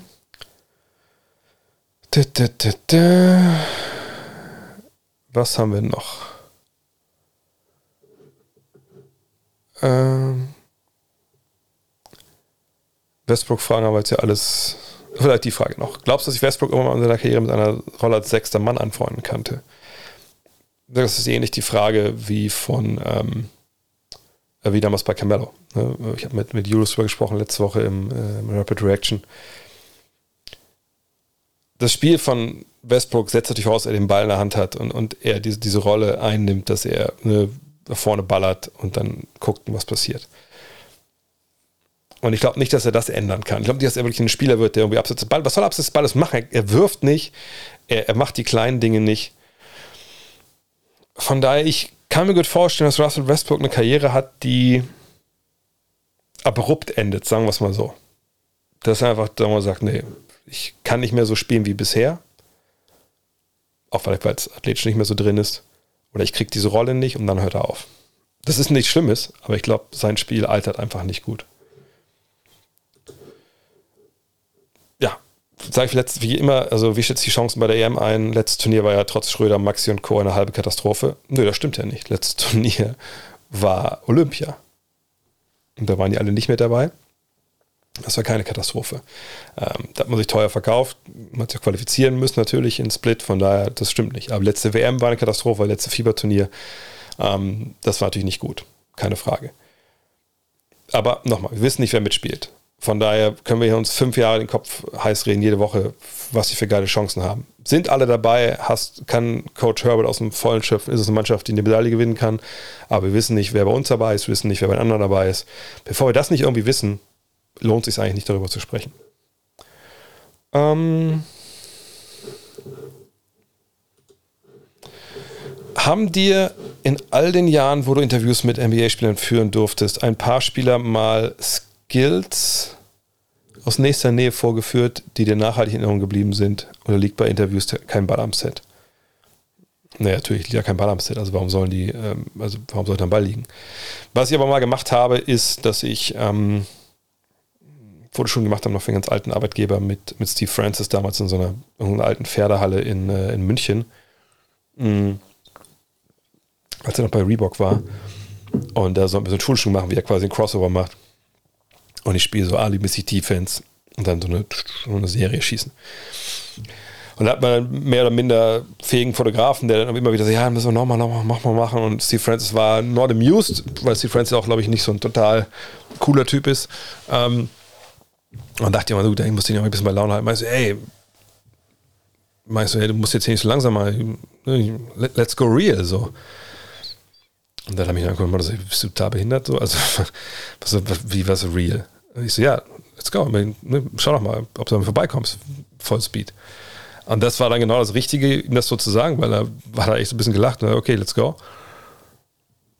Naja, und dann habe ich gemerkt, dass sicherlich in der NBA keine Chance hätte verteidigen gegen jemanden wie, ähm, wie Steve Francis. Damals war ich noch, das war 2000, muss das gewesen sein? 2001? 2001, 2002 muss es gewesen sein. Da war ich noch relativ saft, da war ich 28. Aber ähm, ich meine, ich habe den Move, den er gemacht hat, das war ja auch total, das war so ein generischer, ne, er dribbelt nach rechts, crossed und geht über links, macht einen Korbleger. Das war alles, was er gemacht hat. So. Und das wusste ich ja. Naja, und dann kam er auf mich zu, gedribbelt und ähm, ne, mit der rechts und macht so. Ja, und ich wusste ja, der geht ja, äh, auf der Seite vorbei. Also ich wusste ja, der geht von hier nach darüber. Das wusste mein Körper auch, mein Gehirn wusste es auch, aber ich habe eben, meine Augen haben aber gesehen, dass er dahin geht. Und das hat an meinem Körper dann quasi gesagt, okay, jetzt müssen wir aber auch dahin. Und als er im Kopf aber gesagt, nein, er geht in die andere Richtung. Und als ich das so verarbeitet hatte, war er schon am Korb. Und ich habe mich einfach gar nicht bewegt. Also er kam hin, zack, zack, und ich habe wirklich stand da so. Das war halt echt. das war wirklich. Ja, ich war einfach. Ne, er hat mich einfach eingefroren, so in dem Moment. Und das war wirklich, das war wirklich krass. Das habe ich so auch noch nie erlebt gehabt. Ähm, von daher, das ist auch ein Skill, denke ich. Ähm, glaubst du, dass Harden nochmal auf seine Houston-Zeit anknüpfen kann? Ich glaube nicht, dass die äh, 76ers so spielen werden wie in Houston, dass man ihm den Ball gibt und quasi alles machen lässt. Ähm, ich glaube auch nicht, dass er nochmal der beste Spieler seines Teams wird. Ähm, auch natürlich, weil Jeremy Beat sehr, sehr gut ist. Ähm, nee, ich glaube, er wird sich da jetzt anpassen ähm, wir werden sicherlich auch mal Aktionen sehen, wie die dann in Houston zu sehen waren, auch vielleicht, wenn dann mal Rotationen ein bisschen klarer sind, auch wenn ein Beat mal runtergeht, dann kriegt er vielleicht dann sein Setup so mit seinen Kollegen, dass er dann auch mal selber machen kann. Ähm, aber ähm, dass er so dominant wird wie damals, das sehe ich einfach nicht mehr. Ich glaube, ihm ist wirklich ein halber Schritt abhanden gekommen, ja. Wie siehst du Ricky Rubius Zukunft? Kommt er nach Verletzung nächste Saison nochmal zurück und wo? hört er wirklich doch auf. Er hat ja schon mal gesagt, dass er bei seiner Tochter sein möchte, wenn die in die Schule geht. Ich weiß jetzt nicht, wie alt die Tochter ist, ähm, aber Rubio ist für mich jemand, der, glaube ich, schon sich mehr Gedanken macht über das, was er da macht, als nur nach Motto, okay, Geld, Geld, Geld, Geld, Geld und immer weiter, immer weiter, immer weiter. Ich gucke mal gerade, wie alt er jetzt eigentlich ist. Ähm, wo haben wir denn da? Also Rubio ist Jahrgang 90, ne, von daher äh, ist 31 geworden, im Oktober 32. Äh, wann hat er sich verletzt? Äh, 29. Was am 29. Dezember? Ich gucke mal kurz, wann das war. Er hat sich verletzt am 28. Dezember, ja. Also sprich, wenn wir jetzt davon ausgehen, dass er so ähnlich wie Jamal Murray so ein Jahr braucht, puh, dann geht das schon aber weit in die nächste Saison rein. Also ich kann mir nicht vorstellen, dass er ähm, jetzt Vertrag unterschreibt und ähm, dann würde mich ehrlich gesagt auch nicht wundern, wenn er vielleicht wirklich ähm, in Europa unterschreibt und sich da auskuriert und dann, ähm, dann da spielt. Allerdings, meine, er hat auf jeden Fall einen Job in der NBA, wenn er den möchte. Aber bei ihm tue ich mich da echt schwer, da eine Voraussage zu treffen, wenn ich ehrlich bin. So. Denkst du, die Celtics haben eine Chance gegen die Nets, wenn sie in den Playoffs spielen müssen? Ja, auf jeden Fall. Ähm, die Nets sind defensiv angreifbar. Ähm, mit Jalen Brown und mit, mit vor allem Jason Tatum haben sie zwei Spieler, also die Celtics jetzt, die wirklich äh, Probleme bereiten, den, den Netz, weil auf der Position haben sie eben nicht diese, diese 3D-Jungs, die da bei jedem Zweifel erhaben sind. Wenn dann Kevin Durant einen von beiden verteidigen muss, dann ist das für Kevin Durant auch kein Spaß. Hängt natürlich viel ab, was mit dem Time Lord ist, ist Robert Williamson zurück. Ähm, aber wenn es dazu das Matchup, zum Matchup kommt, ja, die Celtics haben auf jeden Fall eine Chance. Ich würde sogar sagen, die Celtics sind favorisiert, wenn ich ehrlich bin. Also wenn Robert Williams dabei ist. Was denkst du daran, dass der damalige Suns GM einen großen Anteil daran hatte, dass die Illegal Defense abgeschafft wurde und daraufhin mit Nash etc. so davon profitierte? Hat er es extra gemacht oder reiner Zufall? Ich habe die Story gar nicht so wirklich parat. Ähm, aber natürlich in solchen, in diesen Meetings, was ich Competition Committee, was immer das da entscheiden, das entscheidet, ähm, da guckt man natürlich auch nach den, nach den eigenen Interessen, aber dass das damals die, eine richtige Entscheidung war, ähm, weil ne, man Probleme hatte, dass wenig Punkte gefallen sind, das Spiel war wenig attraktiv. Das war 4-4-1 gegen 1. Guckt sich die 90er-Spiele an. Das ist nicht attraktiv gewesen. Ähm, von daher war es eine richtige Entscheidung, aber sicherlich auch eine, die, die seinem Team gut getan hat. Aber ich glaube, du meinst Jerry Colangelo, nicht den GM, sondern den äh, quasi. Also, naja, war, war schon irgendwo GM, aber er war oben weiter drüber. President of Basketball Operations. Ne? Ähm, Davian Mitchell hat durch einen extrem guten letzten Wochen an Wert gewonnen. Äh, die Knicks sind, der, sind in der Presse wohl eher interessiert. Würde den Knicks helfen? Ja, Davian Mitchell hilft jedem, aber warum sollten denn die Kings, okay, das sind die Kings, weißt du selber. Aber ähm, ich wüsste nicht, warum die Kings ihn abgeben sollten. ich finde so, was in der Fail-of-Quote die Dreierquote mit drin steckt. Dreierquote wird auch immer separat ausgewiesen. Fände die Zweier, finde die Zweier, die Zweierquote aber nicht, wird nicht ausgewiesen. Fände es besser, wenn man klar erkennen könnte, wie jemand aus dem Zweierbereich schießt. Was meinst du? Ja, dafür gibt es Basketball Reference. Ich mache mal das Ding hier weg. Und dafür gibt es Basketball Reference hier. Zweier Prozentzahl und die Dreier Prozentzahl. Deswegen meinte ich das ja vorhin. Ne? Hier kann man das alles Freiwürfe einzeln sehen und deswegen ne, finde ich das auch wichtiger als, als True Shooting. Gibt es nicht bei der NBA, äh, bin ich bei dir äh, selber, aber BKRF, deswegen bin ich auch nie bei NBA.com slash Stats. Also nicht, also ich bin schon mal da, aber nicht, nicht wegen diesen normalen Stats. Ähm, wie werdest du die Titel von den Pistons und den Spurs 2005 und den damaligen Regeln, der die Spiele sehr defensivlastig gemacht hat, da keine Illegal Defense, aber mehr, aber noch Handshaking. Handshaking, wenn überhaupt. Ähm, wie soll ich Titel beurteilen? Die Titel sind ja vollkommen, vollkommen legitim. Also haben die Regeln damals eventuell den, den Teams geholfen, die verteidigungsmäßig weiter voraus waren? Ja. Sagen es war diese, genau wie du geschrieben hast, war dieser Doppelschlag, erste Legal Defense, dann halt, ähm, ja, oder aufgeweicht, auch nicht ganz abgeschafft, sondern verändert und dann halt ähm, im Endeffekt dann auch das Handchecking. Aber das macht ja die Titel nicht weniger wert oder mehr wert. Das, es gibt Evolution im Sport, in, in jedem Sport gibt es Regeländerungen. Äh, manche setzen sofort ein, manche oder manche werden umgesetzt oder äh, führen zu einem Umdenken, manche andere halt nicht. Ähm, von daher, dass die Titel sind genauso wertvoll wie alle anderen Titel auch. Aber ich denke, dass Spurs eine ähnlich lange Karriere bei den Heat haben kann wie Popovich bei den Spurs. Ja. Also, wüsste jetzt nicht, warum er, warum er so lange Erfolg hat. Und es scheint ja erstmal länger, längere Zeit schon so erfolgreich zu sein. Das läuft ja auch jetzt noch. Ja, natürlich kann er das. Ach, hier, jetzt nochmal. Achso, bei ESPN stand, dass LeBron es gut fände und die Athletic berichtet, dass Mark Jackson bei Lakers im Rennen ist und LeBron ihn favorisiert. Ja, herzlichen Glückwunsch, Mark Jackson. also, ja, ich, also ganz ehrlich, nichts gegen LeBron James in dem Fall, aber ne, überleg mal einfach nur, die, die Meldung, keine Ahnung, tragen wir es mal in Fußball rein. Was weiß ich, die Bayern verlieren jetzt gerade, man sieht halt, Leute, Zuschauerzahl sinkt ja auch jetzt gerade. Die Bayern verlieren gegen Villarreal äh, und Nagelsmann steht in der Diskussion. Und ähm, dann geht Lewandowski hin und sagt, ähm, ja, okay, ne, wir haben uns enttäuscht, dass wir so früh ausgeschieden sind. Hört dann, okay, Nagelsmann ist am Ende der Saison nicht mehr Trainer und sagt, ja, also ich denke, Lothar Matthäus wäre ein äh, guter Mann für, für die Bayern. Da würde man sich auch fragen, also bitte was? So, und jetzt ganz abgesehen davon, dass es Lothar Matthäus ist, aber ne, sagt mir mal, was? Der Typ hat wann das letzte Mal gecoacht? Wirklich realistisch gecoacht? Das ist schon wirklich schon zehn Jahre her. Ähm, so, was, was findest du an dem jetzt eigentlich gut? Ähm, das, warum so, wie kommst du darauf, dass der Typ, der seit zehn Jahren am Mikro sitzt und über, über Fußball spricht, Trainer sein kann. Ich meine, klar, Kenny Smith hat auch schon Angebote gekriegt, so Richtung General Management und so. I get it, aber als Trainer, und sagt, er war ja auch nicht erfolgreich am Ende. Als er dann, er war auch nicht so lange Trainer, ne?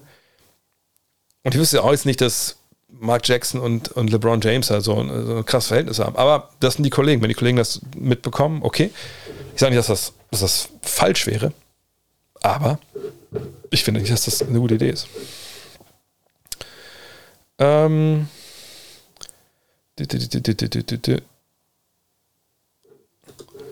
Ich habe letztens einiges darüber gehört, wann und wieso die illegale Zonenverteidigung abgeschafft wurde. Weißt du zufällig, wieso die Regel überhaupt eingeführt wurde? Man darf seinen Spieler nicht verlassen.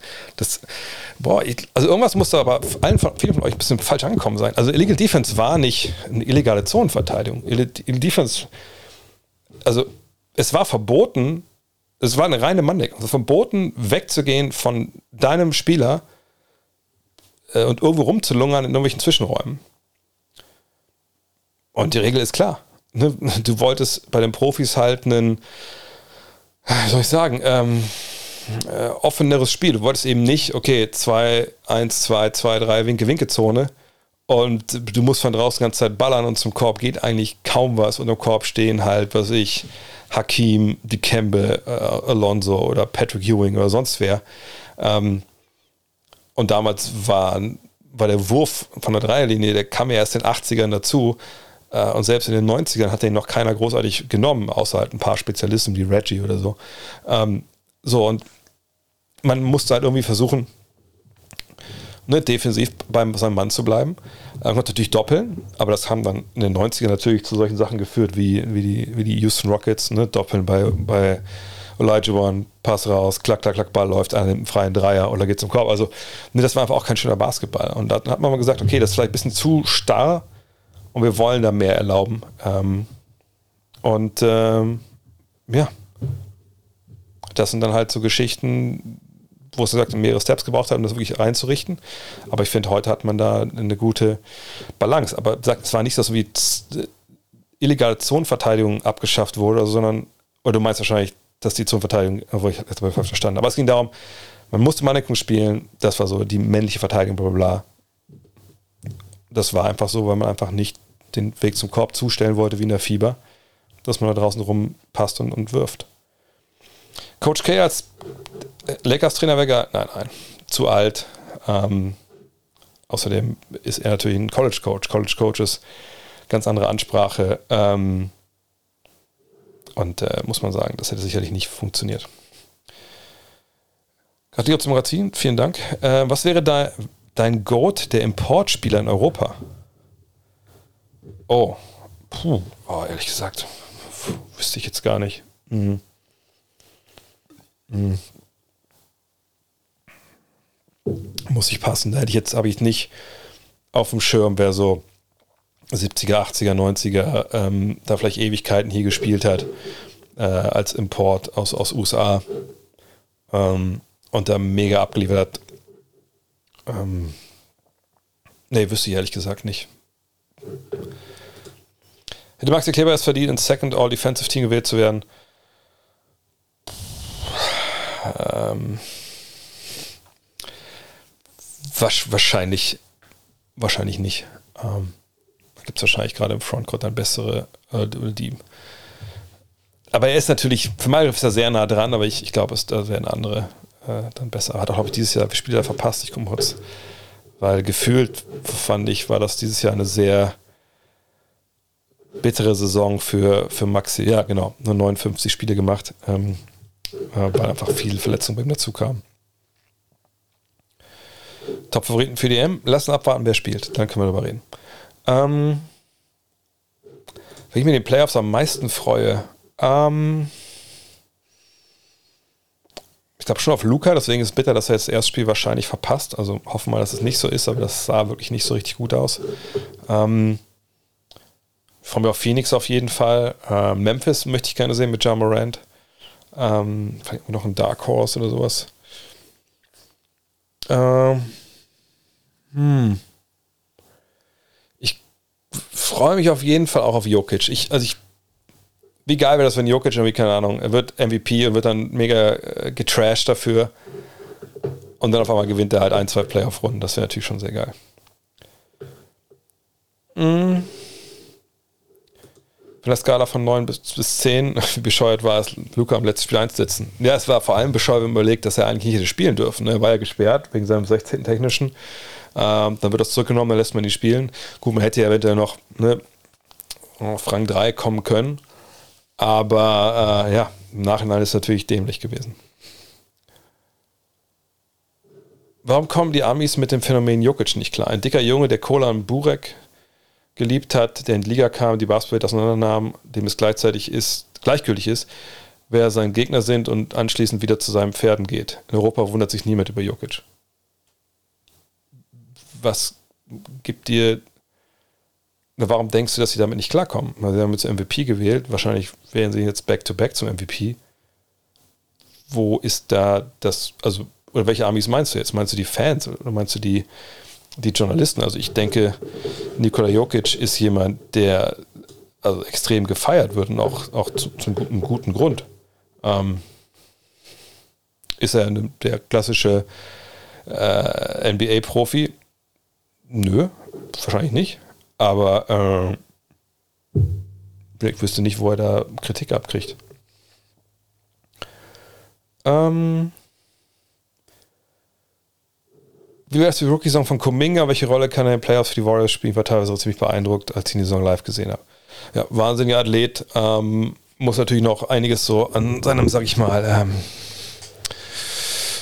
Skills-Paket so ein bisschen feilen. Ähm, ich bin gespannt, wo die Reise für ihn hingeht. Also, ne, das, ich habe es auch am Wochenende on air gesagt. Man muss halt ein bisschen gucken. Also, die, die Trajektorie von Steph und so ist ja eher fallend.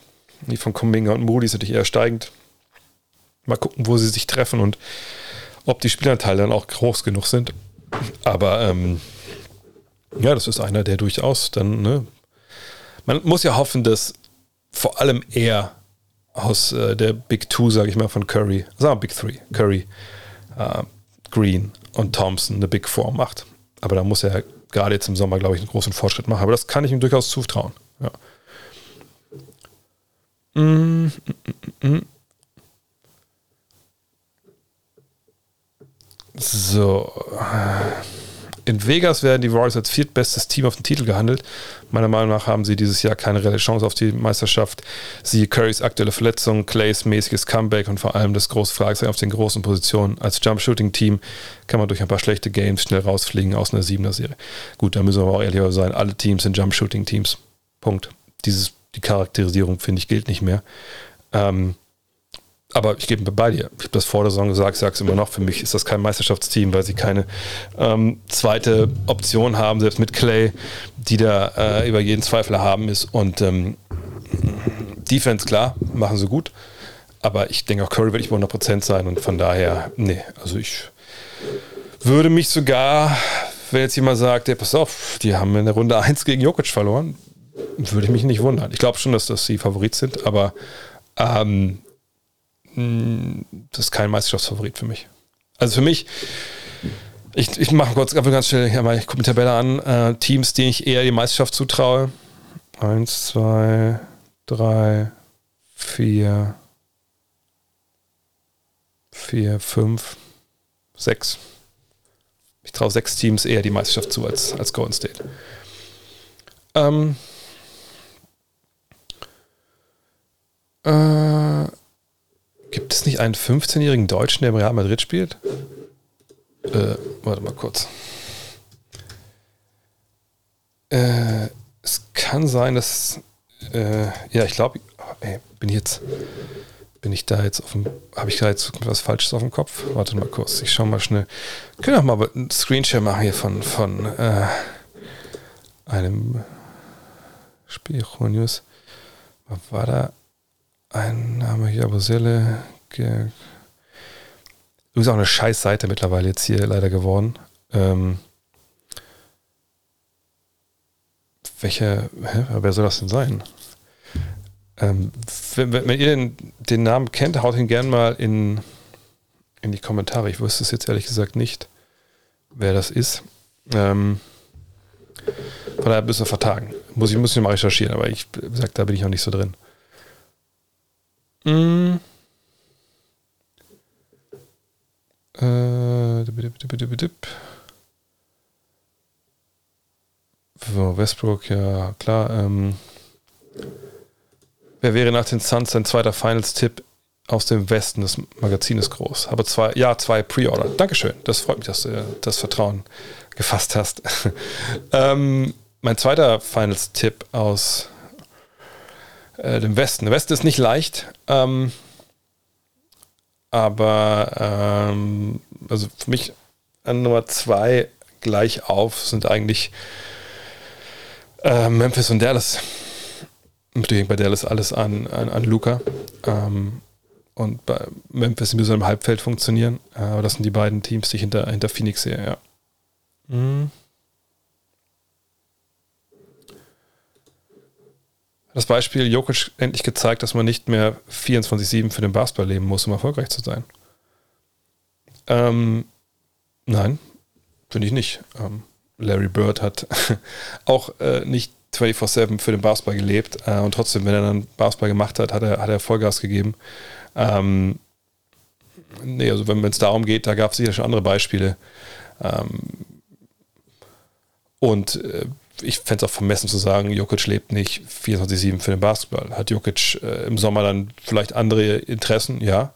Ähm, aber ich glaube, in LeBron habe ich im Sommer auch schon in Cancun gesehen, wie Fotos auf, auf dem Bananenboot und sowas. Also, das ist jetzt auch nicht so, dass Nikola Jokic rauchend mit einem Döner in die Hand in die Kabine kommt und sagt, wen spielen wir eigentlich heute? Und, und was, was für ein Sport? Und dann geht er raus und zerstört alles, sondern Nikola Jokic ist auch ein Athlet, der, der, der Vollgas gibt. Und ähm, der, wenn ich erinnert, vor der Bubble seinen Körper auch umgebaut hat, komplett.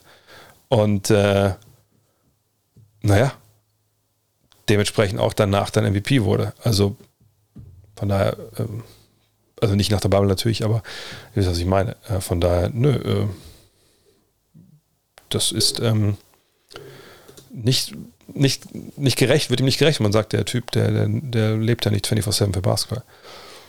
Sieht wohl nicht so schlecht für Luca in Game 1 aus. Oh, okay, habe ich noch nichts von gelesen. Ich dachte, das wäre eher schlecht. Was ist dein Tipp für die Serie sollte er spielen? Ich denke, dass ähm, die Mavs das 4-2 gewinnen. Mm.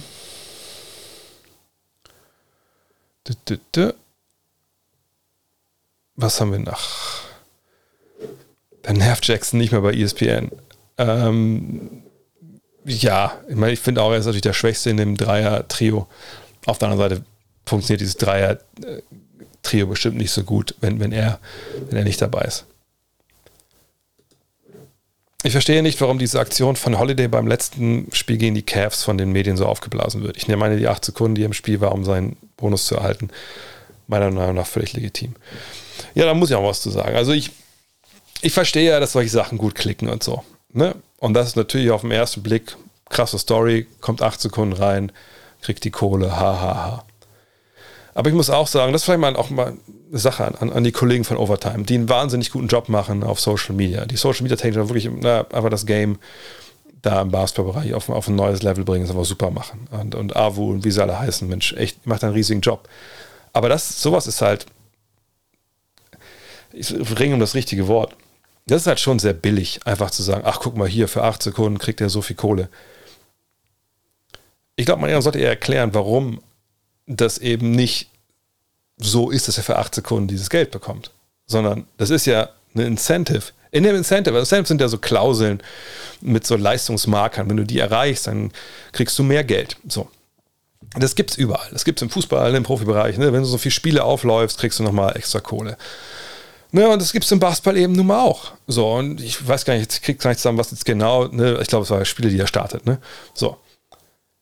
Und es ist jetzt nicht so, dass da drin steht, in dieser, ähm, in, in dieser Klausel, hey, wenn du das 82. Spiel startest der Saison, dann kriegst du, was waren es, wie viel hunderttausend Dollar. Aber das, glaube ich, nehmen viele halt irgendwie mit. Sondern es geht darum, Alter, wenn du das ganze Jahr Vollgas gibst und, und du, äh, du, du erreichst diesen, diesen, diesen Meilenstein hier, dann kriegst du das Geld. So. Und dass das dann natürlich dann auch so gemacht wird, ja, weil man auch cool ist gegenüber. Man hätte sagen können, ne, spielt's nicht. So, ne? Spielt's nicht, Geld geht die Lappen, scheiß drauf. Äh, Business ist Business. Das finde ich einfach, das finde ich nicht richtig.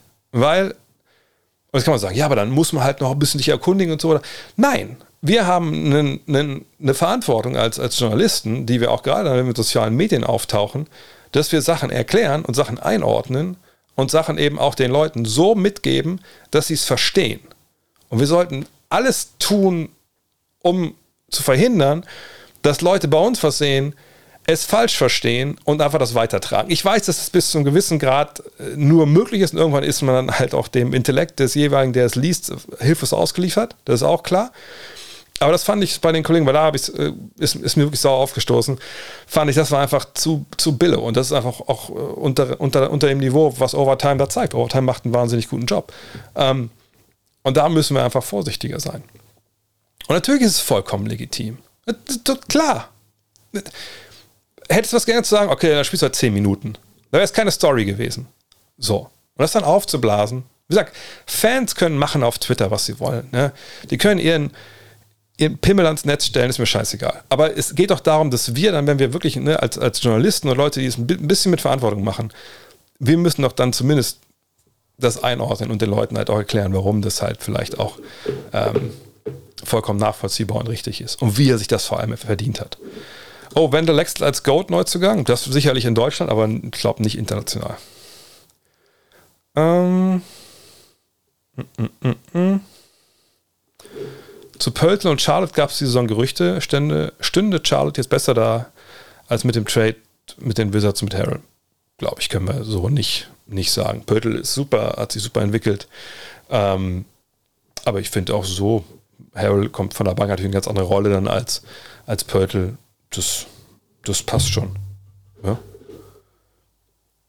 Mm.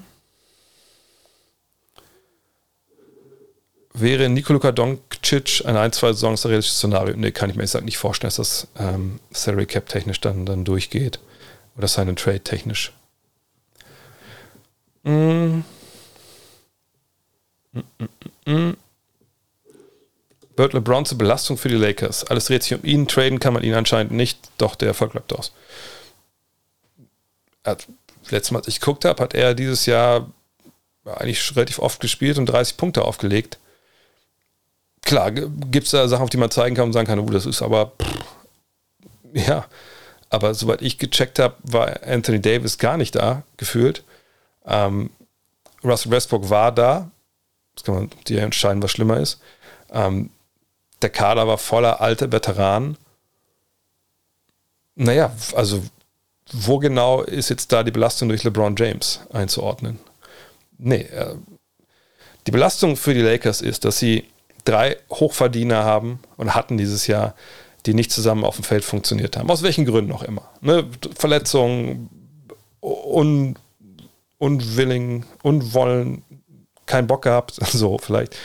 Ähm, aber es ging nicht darum, dass LeBron James irgendwie die Sache da vor die Wand gefahren hat. Auf gar keinen Fall. Also wenn man von den dreien jetzt mal ausgeht, dann muss man sagen, dass der, der überragend, am überragend besten von den dreien funktioniert hat. Punkt.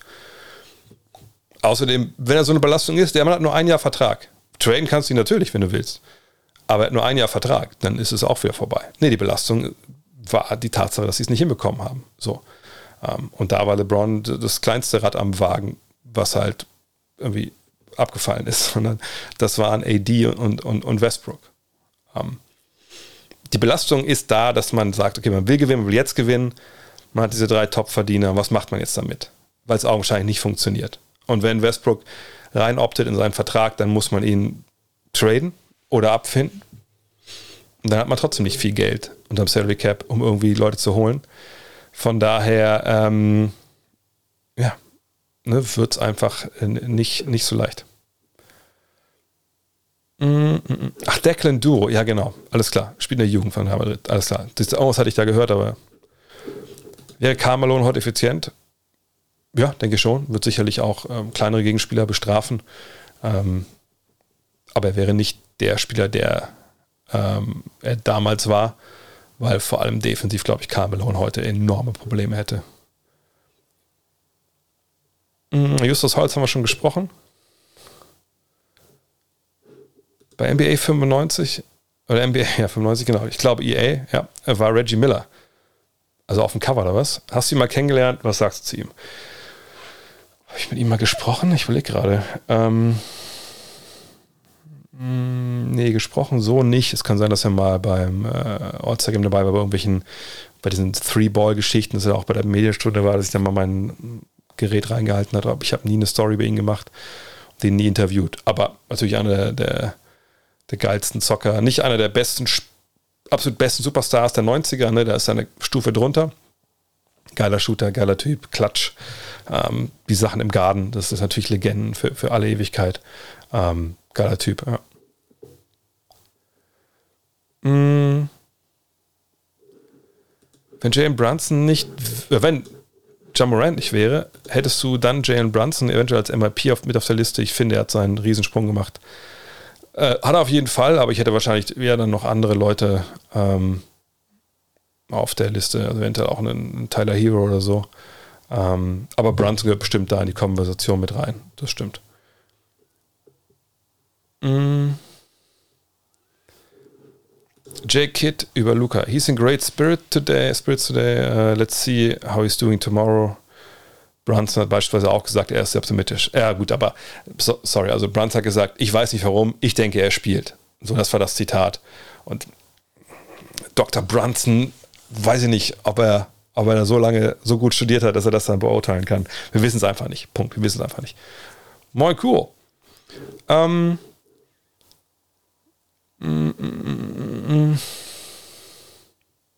Ah ja, das ist ein guter, ist ein guter Punkt hier. Das As, wie heißt der? Azipiluqueta kriegt bei Chelsea eine automatische Vertragsverlängerung aufgrund von einer Anzahl Einsätzen und keiner zuckt. Holiday kriegt Incentive für das Gleiche und plötzlich gibt es einen Shitstorm. Ja, ist Blödsinn, wie gesagt.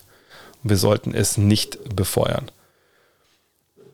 Wen siehst du bei den Hawks Hornets in der Favoritenrolle? Die Hawks schon. Wir haben Trey Young.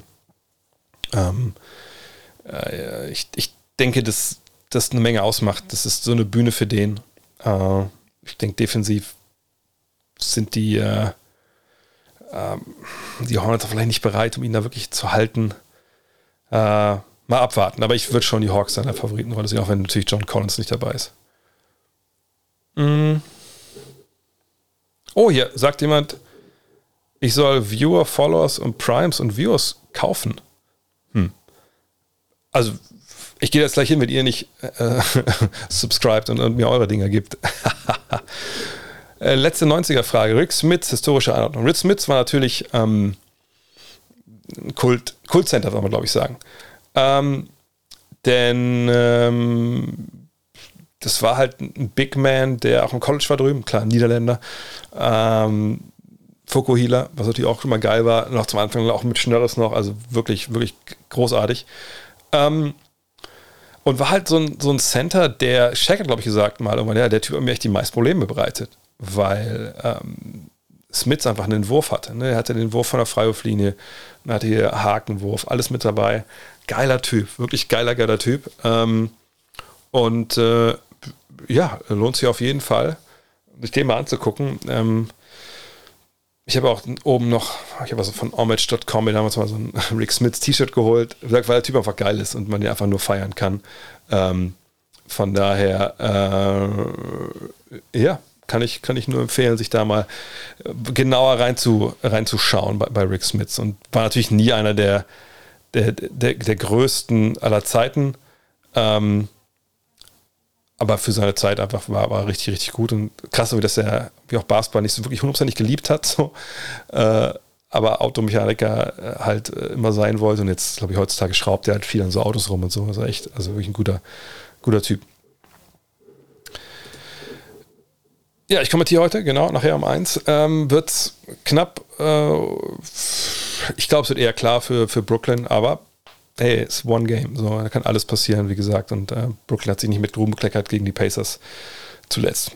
Ja, heute sind wir echt ein bisschen durchgerauscht, Wir sind mehr wieder durch. Äh, wahrscheinlich sage ich daran, dass. Wie steht es beim Fußball? Ich gucke mal kurz. Ähm, aber ein bisschen haben wir natürlich noch Zeit. Mal, steht, wie steht's? 0-0 noch, hab nichts verpasst. Ähm, aber, oh, ich habe eine Sache vergessen. Äh, jetzt weiß ich gar nicht, warte mal kurz. Kann ich das jetzt noch? Ich kann es einblenden. Und zwar, ich muss ein bisschen ausholen. Ich erzähle kurz eine Geschichte. Ähm, Buckets Zeit zu spät jetzt. Ähm, aber also machen wir was anderes. Also, und zwar, ich muss ein bisschen ausholen. Ähm, mich hat vor ein paar Monaten mittlerweile schon jemand angeschrieben, also von euch, ein Follower ganz normal, ähm, obwohl so ganz normal auch nicht, denn der Mann ist vom Beruf Winzer. So.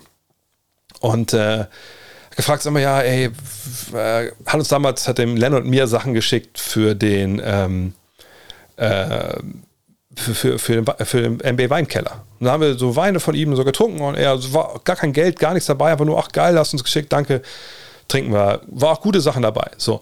Und dann hat er mich gefragt irgendwann, jetzt auch vor zwei Monaten, sag mal, hast du nicht Bock was zu machen und so. Es gibt ja momentan so Celebrity-Wein. dachte ich so, Alter, nee, also ich sage, das fühle ich mir jetzt überhaupt, fühle ich nicht. Also ich will nicht um jeden Preis irgendeinen Scheiß verkaufen. Das, das, ist, das bin ich nicht, das machen andere so, ne?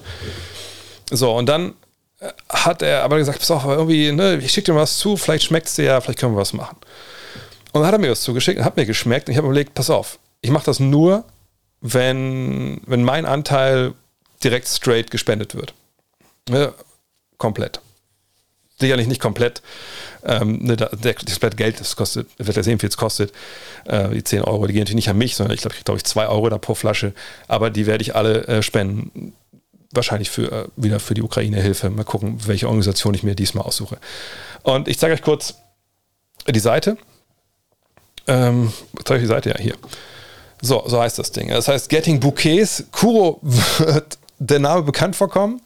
Äh, ich habe bei der Redaktion ein bisschen gefragt, ähm, äh, was sie für Ideen haben, beziehungsweise Manuel Baranja kam damit um die Ecke und ich so, Alter, das ist geil, das passt äh, komplett rein. Und ähm, ich kann euch auch ähm, die Flasche zeigen. Das ist die Flasche. Ähm, und seht, da steht Getting Bouquets drauf. Kann man das überhaupt sehen? Ja.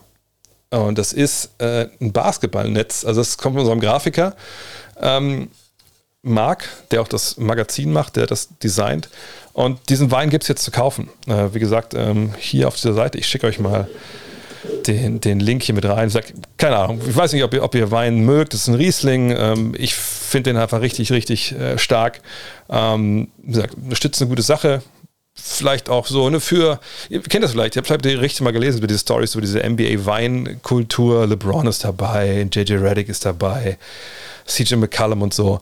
Und ähm, der Abgang, ja, ich meine, wenn ihr euch hier den Text anguckt, dann steht da unten ja, ähm, dass eigentlich der Riesling äh, der, ja, dein Wein für lange Playoff-Nächte wäre.